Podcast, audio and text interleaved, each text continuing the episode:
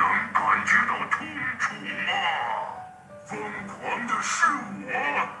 王者荣耀背景故事典韦：疯狂，疯狂吞噬了身体。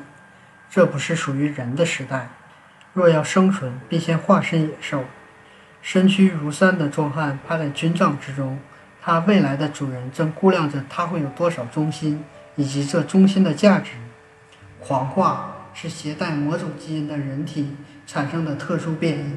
黑袍男人用冷静的声音讲述：能够在最短的时间内快速提升心、技、体三者之力，当然代价是丧失理智。狂化者在战斗结束后能够短暂清醒，但整体来说是不可逆转的。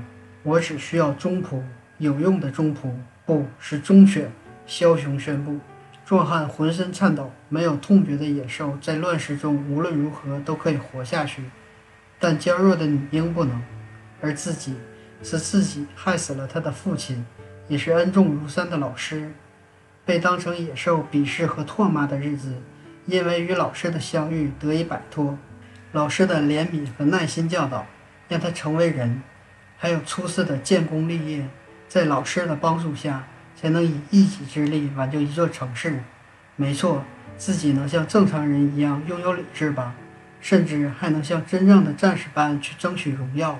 这个期望被一场疯狂打破，幸存的只有怀里小小的婴儿无忧无虑地笑着，纯洁的令人心碎。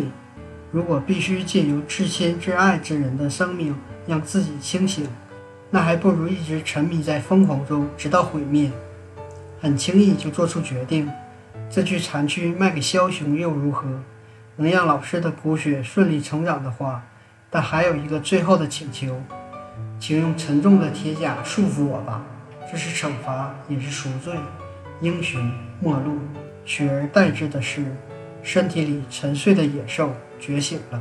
历史上的典韦，典韦是东汉末曹操帐下的勇将。《三国志》说他形貌魁梧，臂力过人，常年担任曹操的贴身护卫。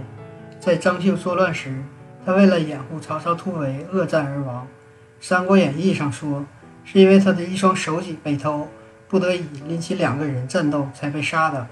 所以。民间传说，典韦的武艺在三国中排名第三，仅仅在吕布和赵云之下，比关羽、张飞都强。